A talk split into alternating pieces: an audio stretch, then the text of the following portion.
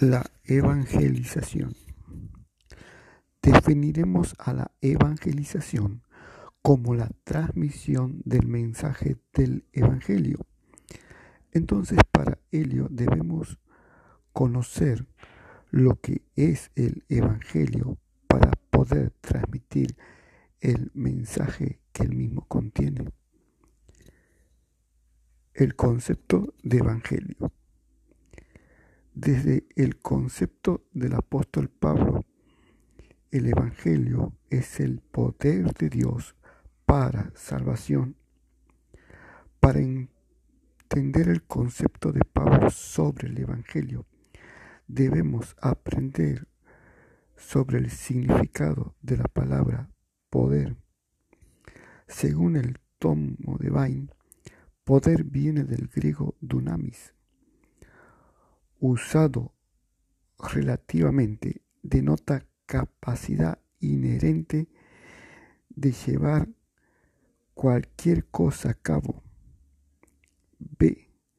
Utilizado en el sentido absoluto, denota poder para obrar. También poder en acción. De lo expuesto podemos decir que los conceptos de poder que el Evangelio es el medio por el cual Dios puede salvar al hombre. Pero este medio que Dios tiene para salvar al hombre está condicionado por causales. La primera causal que condiciona el mensaje del Evangelio es el contenido del mensaje. El apóstol Pablo escribiendo a los Gálatas dice que hay un evangelio diferente. No es que hay otro, sino que hay algunos que perturban y quieren pervertir el evangelio de Cristo. Gálatas capítulo 1, 6 al 7. Este evangelio diferente no es el mismo evangelio que los Gálatas habían había sido anunciado por Pablo.